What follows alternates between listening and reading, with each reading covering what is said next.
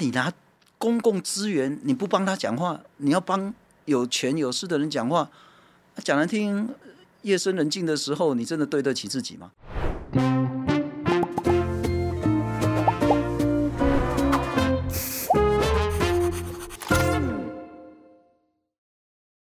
我是范菲，我是敏迪，哎，欢迎收看《匪夷所思》哦。那今天进行是阿姨想知道，今天我们来宾是陈信聪，我的偶像，对，他是那个公事有话好说的主持人，以前的主持人了，他刚刚离开嘛，哈、嗯。那这个节目他主持了十五年，老实说，这是我唯一一个看得下去的政论节目。然后，所以他离开这个节目，我其实蛮惊讶的。真的吗？你觉得他会做一辈子是不是？嗯、我不是说做一辈子，我觉得他没有很老啊，因为在美国的那个像 PBS 他们的主持人都做到退休。七八十岁吧，是真的嘛？所以我就觉得以他年纪来讲，他很年轻啊，突然就不做了。所以我其实非常好奇他为什么要做这个决定啊！而且信聪一直有一这样一个名名声啦，哦，就是做新闻呃 叫好不叫座，好飘忽。对，就是叫好不叫做这件事情。那我说我真的很想问问看他，就是他对于好新闻，他觉得什么是好新闻这样子？那敏迪来，你为什么觉得你今天是来？就是特地来看偶像这样子，对我，我觉得我对他的印象就是一个可以让正反两方在同一个场合辩论，或者是他自己扮演正方或反方在辩论的时候，是可以让整个沟通是顺畅的，是这个沟通是有效的。我觉得这个在这一个年代非常非常难得。他对大家的印象就是呃公正。无私，然后又有一点点严肃，所以我现在就会很好奇，说在这样子一个网络声量这么大的时代，酸民各式各样的意见都会涌上来的时候。如何可以持续保持这样子的一个形象，跟维持整个畅沟通的管道是畅通的？这是我很想知道的事情。OK，好了，那我们就来看看信聪是不是真的公正无私，像敏迪讲的那个样子。OK，来，我们看看信聪怎么说。信聪，来先跟我们的观众打个招呼。大家好，我是陈信聪，我现在是在公共电视，我现在是在我们的岛台湾环境第一品牌呢，要做一个网络的节目。他骗人，真的，真的是环境第一品牌。你现在不是边，你现在在匪夷所思的现场啊！哦，我现在在匪夷所思的现场，但是我接下来要在我们的岛做一个网络节目。今天这个信聪来真的非常高兴啊！我觉得，哎，我们其实之前我们说要想把脚本给你看，可是你说你不要脚本。你是你是做节目都不要脚本的吗？我没有那么帅气啦，我是说不用麻烦的啦。其实大概就是这样，反正就聊天聊天，需要什么脚本呢？你待会就知道为什么需要脚本了。okay, okay? 这么狠啊！找信聪来，我真的非常开心哦，因为我我很想跟信聪其实交换意见，应该这样讲哈。我想知道你认为什么样叫做好新闻，在你心目中，在第一时间别人需要的资讯，你可以提供给他好的观点。好的资讯，更好的一件事，你可以改变，而且是从好的那个方向走。嗯，这个叫好的新闻。因为我同意啊，就是说，呃，就是要对观众有用。好，就就这个是，就我我常常跟我们的同事们讲，就是说。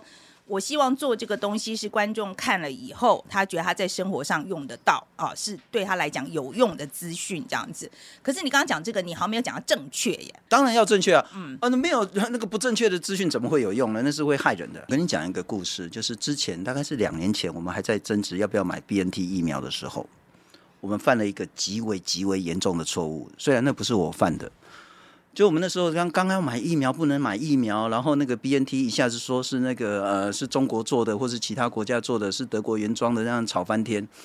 那我们有一个来宾，他其实是非常重要的疫苗专家，他说他现在的 BNT 呢是中国深圳分装的。那因为我们没有办法，因为我们是 live 节目嘛，吼，那我们就然后隔天就被吵翻天了。然后我就去查，到处去查，然后我还问那个当事人，然后问了一大堆疫苗专家说不是。那其实呢，只是他代理而已，但是他没有在深圳分装。那个时候我能了解，其实中华民国或台湾的立场是说，如果是中国大陆所制造的疫苗，我们依法不得进口。嗯，这个是法律所限制。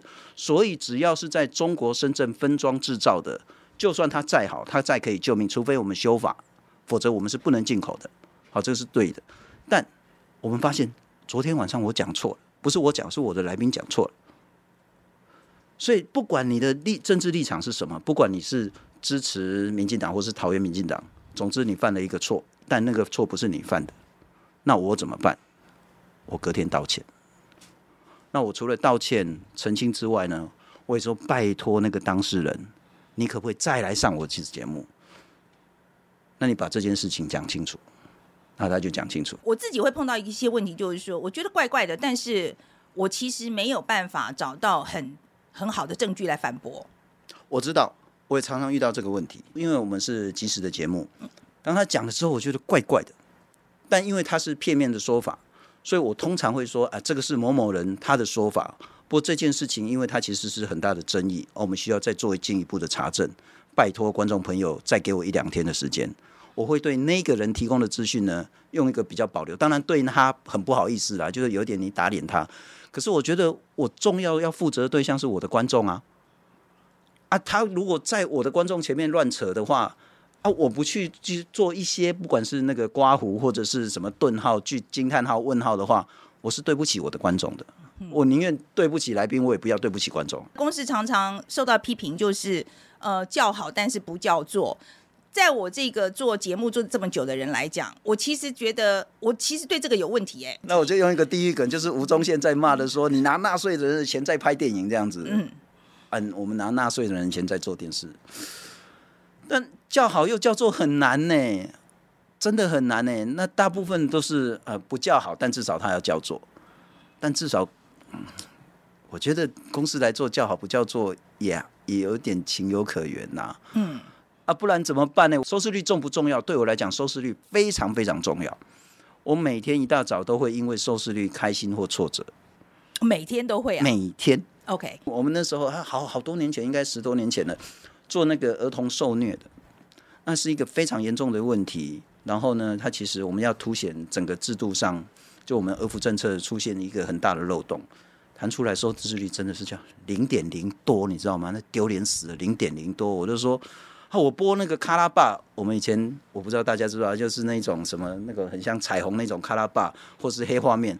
我 rating 都比他高，更惨是我隔天再谈一次。哦、oh，OK，你为什么要再谈一次？所以你就赌气嘛，你就很中二病啊，你就觉得说很多你们这个公司真的很任性哎，这样子也可以，还还可以再再一次哦。但问题是，对啊，不过公司好或是公司很不好的，就是制作人制，制作人说了算。啊，如果上面真的看你说了，你这个搞不下去，他只能换制作人。他不会要求制作人，你什么可以谈，什么不能谈。嗯，至少这十五年来，不管是新闻部经理、新闻部总经理，哇，公司总经理从来没要求过我什么可以做，什么不能做这样子。嗯，所以政治压力这件事情，大家在传言中的政治压力，其实没有到你身上。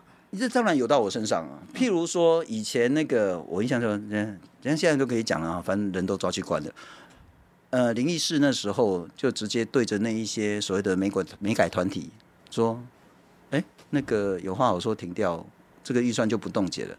公司一年预算是九亿，我们被冻了四亿五千万，就是一半的预算。哦，我说我创下那个中华民国有史电视史来价码最高的电视节目，我们是价值四亿五千万。那时候讲就想说停掉这节目，冻的四亿五就还你啊。你有没有压力？当然有压力啊。啊，监察院那时候一天到晚说，哎，你们那个有话好说。啊，为什么讲这个？为什么讲那个？那辗转就传到我这边来，你当然有压力。可是那个压力就变成说，你要不要扛？你要不要跟他对抗？或是你要不要妥协？一开始的时候，怎么样去公司工作的？好，我压根不不知道我会进入媒体，我压根不知道我有能力当记者。我那时候其实呃，就是在研究所念书，做千亡魂的研究，你知道吗？那我不是那个，我是去做打成法。你这个这个研究的内容也很有趣。啊、那个是超有趣的。OK OK 好，千我硕士论文是我是念社会人类学的，嗯、所以跟媒体一点关系都没有。啊，然后呢，我那时候是想说，系啊，读这人类学出来找对博讨论哎，所以我们那时候都有去修教育学程。那我大学是念中文系，所以我还可以去教国文，所以我就已经都拿到那个教师资格了。我去考那个甘源国中一个教改学校。我想说，我这么有理念的一个年轻老师去考一下，应该很合适。我连初试都没过，心灰意冷，非常挫折。好死不死，我的学长呢，他刚好有一个教育机会，那个工作机会，说公共电视缺一个跑教育的记者啊，他都要去当竹商的老师了。所以说，信聪，哎，有没有兴趣？啊，我那时候呢就是那个惆怅的时候呢，最失意落魄的时候，那就去。我记得很清楚，那个时候呢，面试我的是丁小金。就是那个前文策院的董事长，我们就像在沙发这样聊一聊。他说：“哎、欸，信聪，他、啊、什么时候可以来上班？”我说明天哦。啊，你薪水要多少？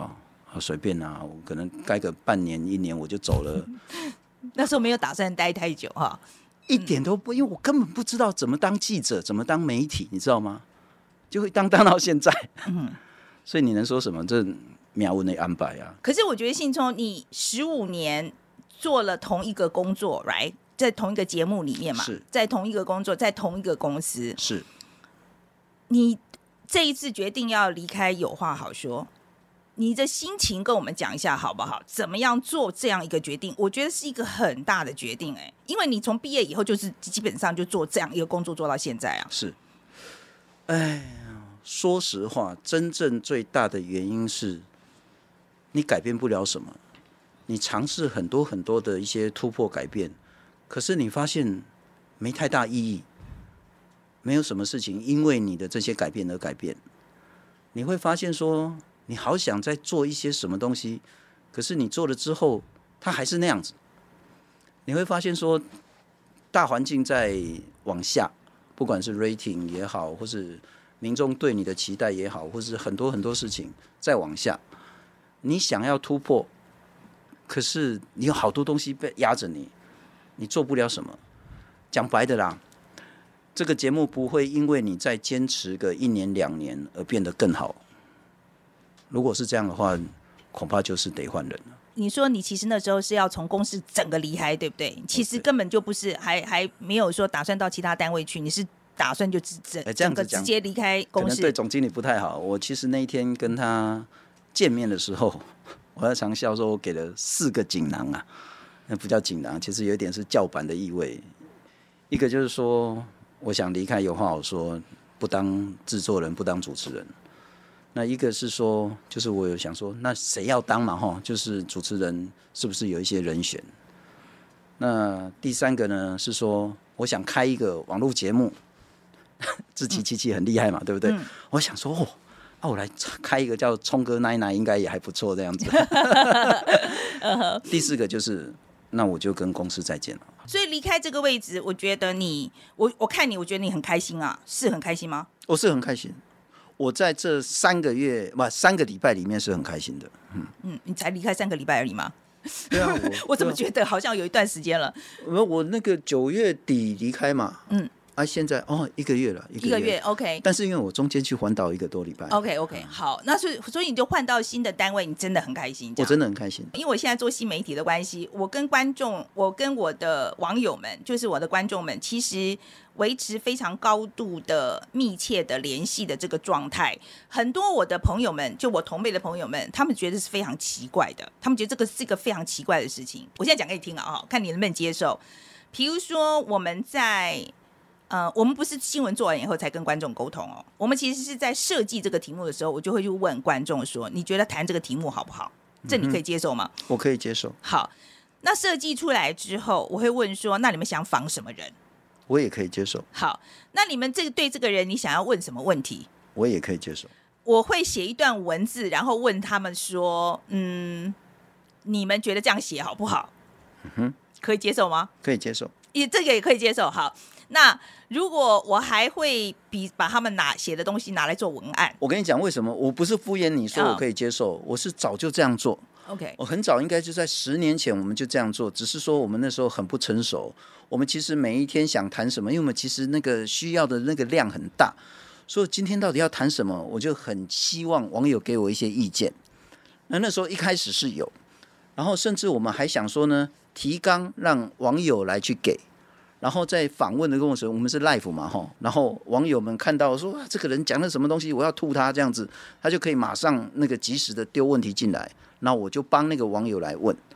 可是后来呢，因为这整套的环境还不是那么成熟，所以做了几个月之后呢，就发现说越来越少人跟你互动了，大家讲的好像也不是那么成熟、有建设性的一些意见，那就不了了之了。嗯，那也许现在又环境又整个成熟了，所以我说当然很好。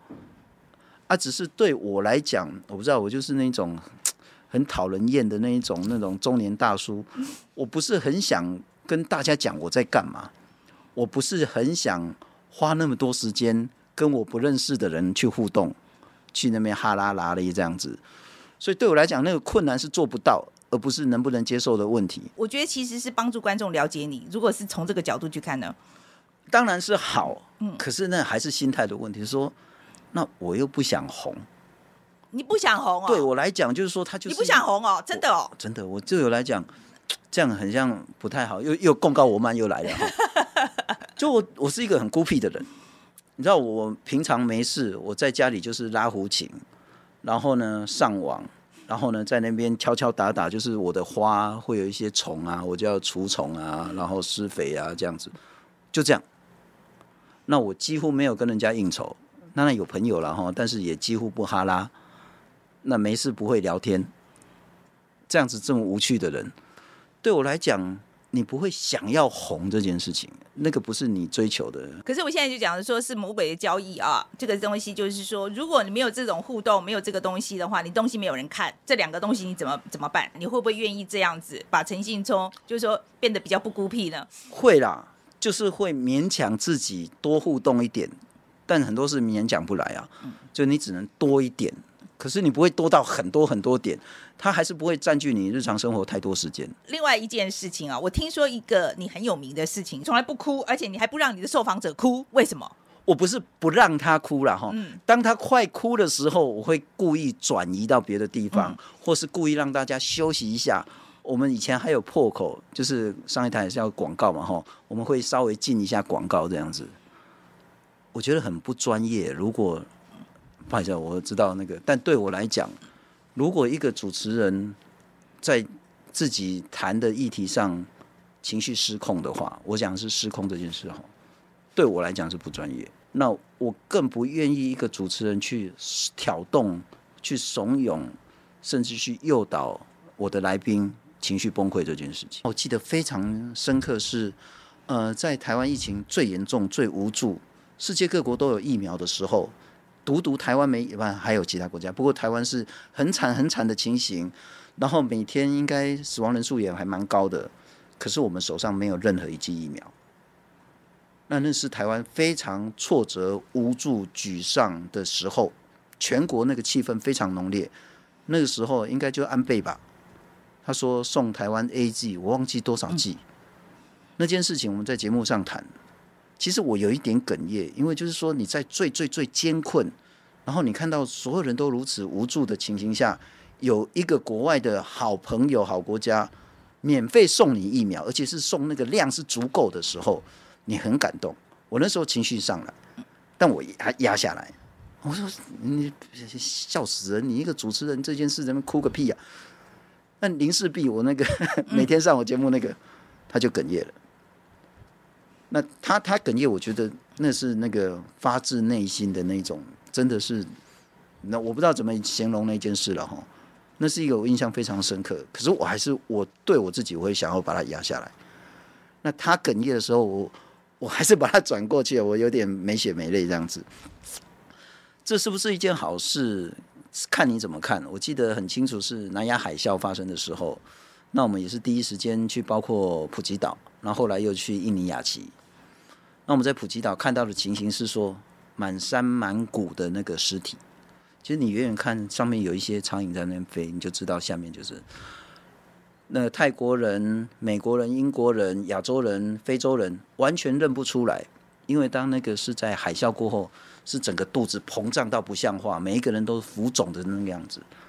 然后呢，就成堆的尸体。然后在那个普吉岛那边做火化。我在那两个礼拜的采访跟事后回来的做专题，我是整个情绪是压住的，非常平缓，没有任何感觉。但大概是半年之后，我抱着我老婆痛苦。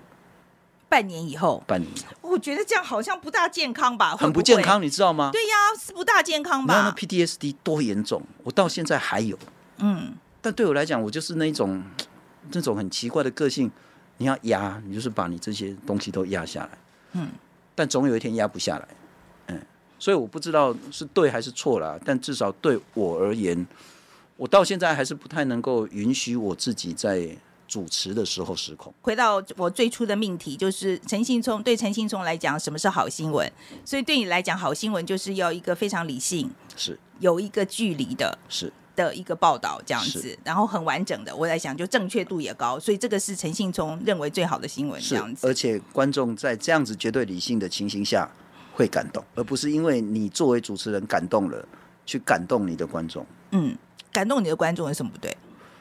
没有什么不对，没有什么不对，但我还是期待那样子一个形式，用客观的方式让观众自己去感动。我们再谈一谈，就是我想你也常被骂吧？是你常被什么人骂？我常常被政治立场不同，而这政治立场彼此是矛盾的。譬如说，我们在谈那个钓鱼台事件的时候，那时候我们被威胁要有人要来血洗公共电视，多可怕.你知道吗？血洗公共 电视，啊、真的。那你如果经历过九幺幺或是恐怖事件之后，你就是说那个，我忘记我有没有报警，我应该有报警。那那个是坚持中华民国钓鱼台是属于中华民国的人对我们做的这样子。哦，我们其实也没谈什么，我们就是找那个一边是日本人，就是那个酒井亨在台湾的记者，那一边是那个王小波、金介寿这样子。那反正就会有那个。然后当你在批评执政者的时候，蓝营的人可能会骂你骂到臭头，换了一个执政党绿的就肯定骂要骂到臭头这样子。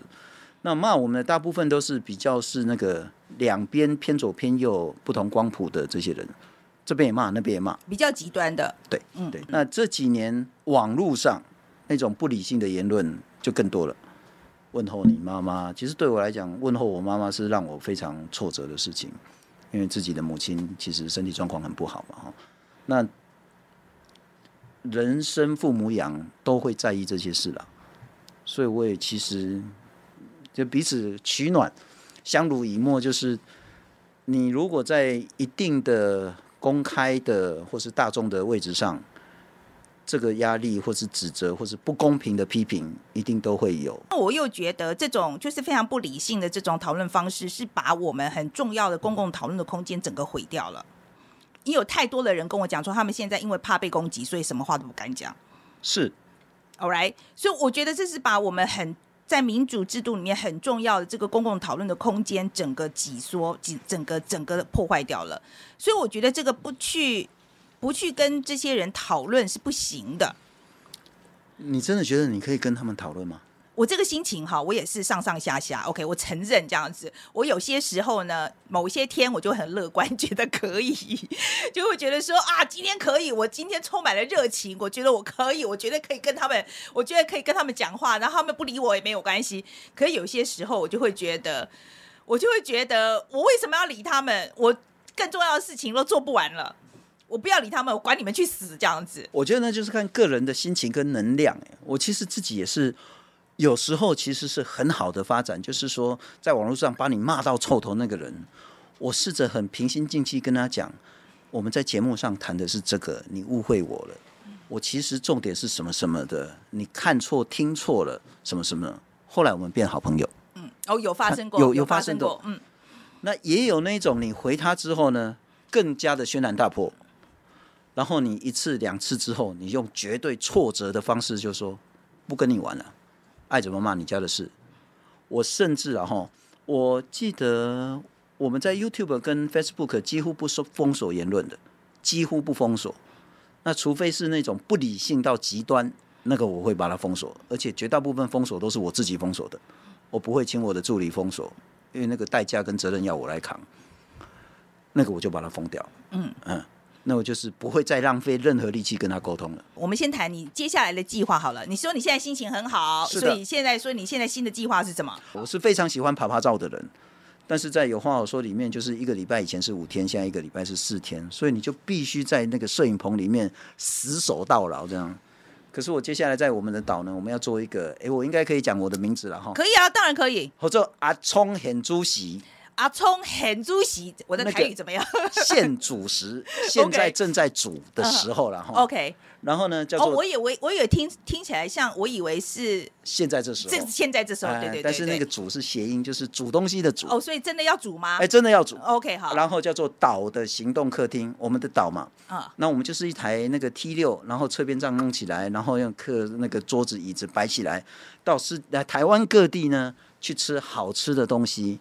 谈当地的议题，谈十年前、五年前我们的岛曾经报道过，譬如说汉堡屯土的问题，譬如说方苑田那个科田的这些问题，譬如说马钢的问题，然后好多好多等台湾的环境议题，用吃喝玩乐的方式呢，来谈谈十年前我们的岛报道过，十年后现在怎么样？嗯嗯。啊、嗯，所以叫做岛的行动客厅。你现在新的这个节目，因为是在网络里面嘛，只在网络上播出，呃，只在网络上播出。可是我的意思说，它的性质，它的说故事的方法，会比较更接近电视的，还是更网络的？我不知道呢。我现在的心情就有点像是二十二年前我刚进公共电视的时候，那个心情是，到底要怎么做，我不是很清楚啊。做出来人家会骂还是会喜欢，我也不知道。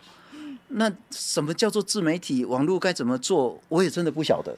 就通通都是在学习，在摸索，可能都在犯错。嗯，那我觉得我们有犯错的本钱嘛，就了不起，这个打掉再重弄一个就好了啊。因为因为成本很低嘛，就你不是花了几百万去做，其实我到我们的岛，我们也没有多一毛钱的预算，多一个人的正式编制嘛，所以就玩看看呐，啊，玩出东西算 Q 掉啊，玩不出东西。再来玩别的了，再再再换一个新的嘛？这样好像不太负责任。不会不会，这个是你今天讲的最有道理的一句话之一，因为这个是就充满了新媒体的精神啊，本来就是这样，是是是啊，不行换一个就好啦。我们也不是说恢宏的节目啦，就是一个小小的一个实验，因为岛其实就是很严肃啊，得奖无数，但是真的还蛮严肃的一个深入的专题报道啊，就是对牧师传道嘛。好了，刚刚来了一个敏迪哦，他是你的粉丝啦，哈，他自己的东西录完之后抢着来哦，就是要来突然跑进来了，对，要表达对你的仰慕这样子来，还中断你们的录音。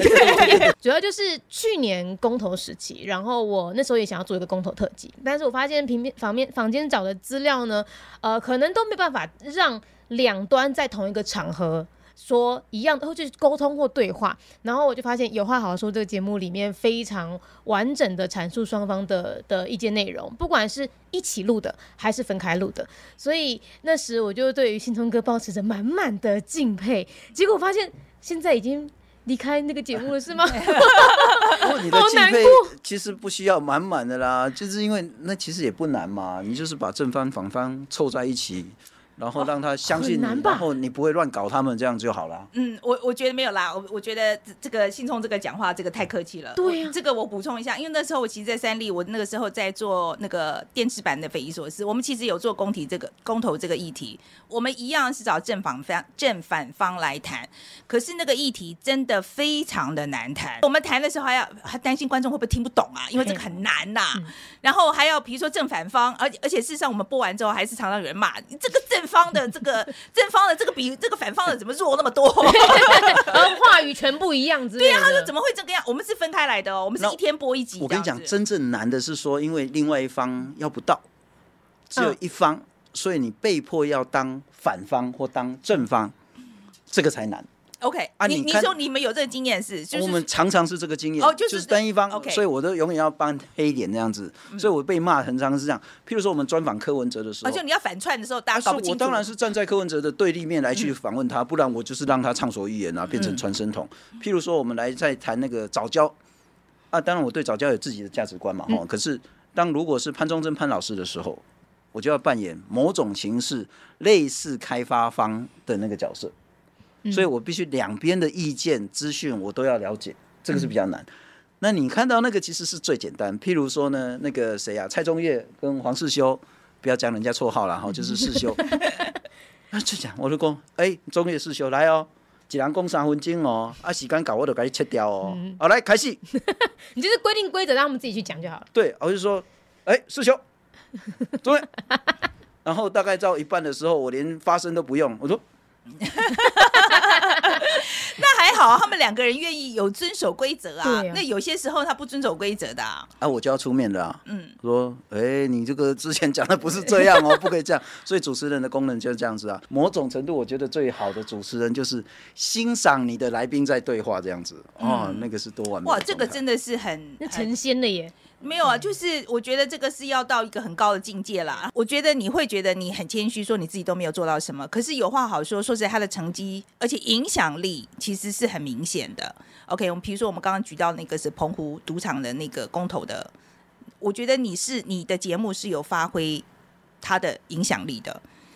我我认也不是说真的妄自菲薄啦哈，但我觉得也许有，但你很难讲说在任何时候，因为你一个媒体一个节目而改变了什么事情。你讲澎湖博弈那件事是，我印象很深。当时台湾要做第一个博弈公投，就是赌场哈。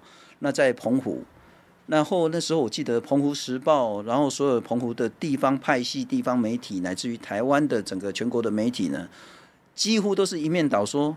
要给台湾一个机会，给澎湖一个机会，澎湖应该有不同的发展，不然东北季风一来的时候，澎湖人要吃什么等等的。所以从政治到媒体到产业，全部是一面倒支持要开放博弈。他们说，那总要来谈吧，总要辩论吧。哦，我们就把那个以前那个叫很像公共厕所那么大台的 SNG 车，整个搬到澎湖去，在 Marking 最重要的那个天后宫那边，然后我们就做那个。投票前一晚的这个博弈公投辩论，正反都来。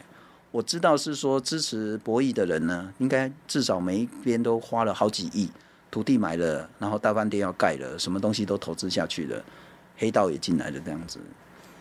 结果我们那时候我记得那个是检察官吴勋龙，很硬的那个人，他也是冒着被那个辞职的风险呢，他就来上我们节目。结果呢？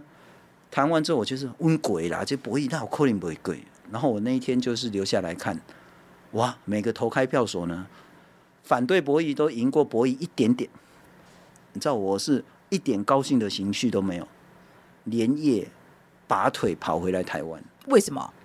太恐怖了，你知道吗？利益都在那边了啊。你觉得你怕的是什么？你觉得利益？利益？你觉得你当时担心的是什么？我担心的他们要找出气筒。但你说是因为有话好说改变了这东西吗？我也不认为。但是他在重要的一个关键点上触动了一些事情。那可是人家其实努力很多。你说有话好说很有影响力吗？我是觉得不必然哈。但是总是在关键的点上，你就是跟着大家做了一些努力这样子。也许有话好说有一些意义是在于说，让这个声音被看到。譬如说苗栗大埔。让公民的声音被大看到，像那个是大暴龙第一个揭露的，那我们就跟进，就很多时候是这样，所以它就是很多很多力量。那你这中间的一个小小的力量，可是因为毕竟你是电视台，是大众媒体，很外显，所以你可以让更多人知道这样子。嗯，大概是，但我觉得这也功德无量的啦。这当然是功德无量啊！而、嗯、而且我觉得，我我觉得应该这样讲了哈，呃。我听你这样讲，我觉得你做新闻最重要的目的是要帮助你的观众思考，是，而不是影响他们。因为我们是拿公共资源做的公共媒体，我们有比较充裕的时间帮观众整理资讯、厘清一些事实，然后呢，把不同的观点告诉我的观众。你的核心价值是什么？我核心价值非常非常清楚，所有人都知道。嗯、呃，台湾优先，然后环境很重要。公平正义分配非常非常重要啊！左交左交，所以人家人家骂我左胶，说好像也是啊。我觉得我觉得是啊，我就我自己也是啊。说我家左教左教，对，不是啊，因为你看你那些开发派，他有太多太多资源可以去买媒体、买报纸、买一大堆什么的啊，我还要去免费帮他宣传吗？可是你会看到那些被压迫的。那些孤苦的、那些极度弱势的人，那你拿公共资源，你不帮他讲话，你要帮有权有势的人讲话，讲难听，夜深人静的时候，你真的对得起自己吗？好啦，信聪，谢谢你，谢谢敏迪啊，今天看到偶像了啊，好了，你先讲一下好了，你最重要的 take away 是什么？今天最重要印象，我会有两点哦，第一点是我听到说他其实，即便他一个。这么在电视圈十五年的经验老手、资深的媒体人，他现在面对到了网络的不管是攻击还是批评建议，其实诶，我们的反应其实是一样的，就是 OK，我大概知道，我们就让他走好。但是，但另外一个点又在于，我看到他现在要从传统媒体要跨足到自媒体的时候，我总觉得我看到他有一点点。既期待，但又怕受伤害的感觉。真的，真的，真的。对，所以其实，即便是一个这么资深的媒体人，然后他已经在我们眼中已经做的非常非常好了，但实际上面对现在这个新媒体跟传统媒体交界的时代，他也有一种要在持持续尝试，然后呃呃，有一种一点点彷徨，但又很想要期待很很尝试很多新的东西。我觉得这是我蛮印象深刻的一个点。嗯，我自己是呃，真的，他提到说离开有话好说的时候啊，他的那个挫折感。哦，我是真的非常有感，嗯、因为我我自己从电视要离开的时候，哦、呃，那个时候也是做很久，然后那个挣扎我是非常确定的哈，所以他现在这个心理的这个状态啊，我可以完全可以看得出来，为什么现在看起来非常轻松自在，非常愉快，因为他就是摆脱了一个他让他已经难受很久的事情这样，然后我也非常期待，真的信聪，我希望他做的新的东西哈，这个新的尝试，嗯，我说实在，我我不敢打包票一定会成。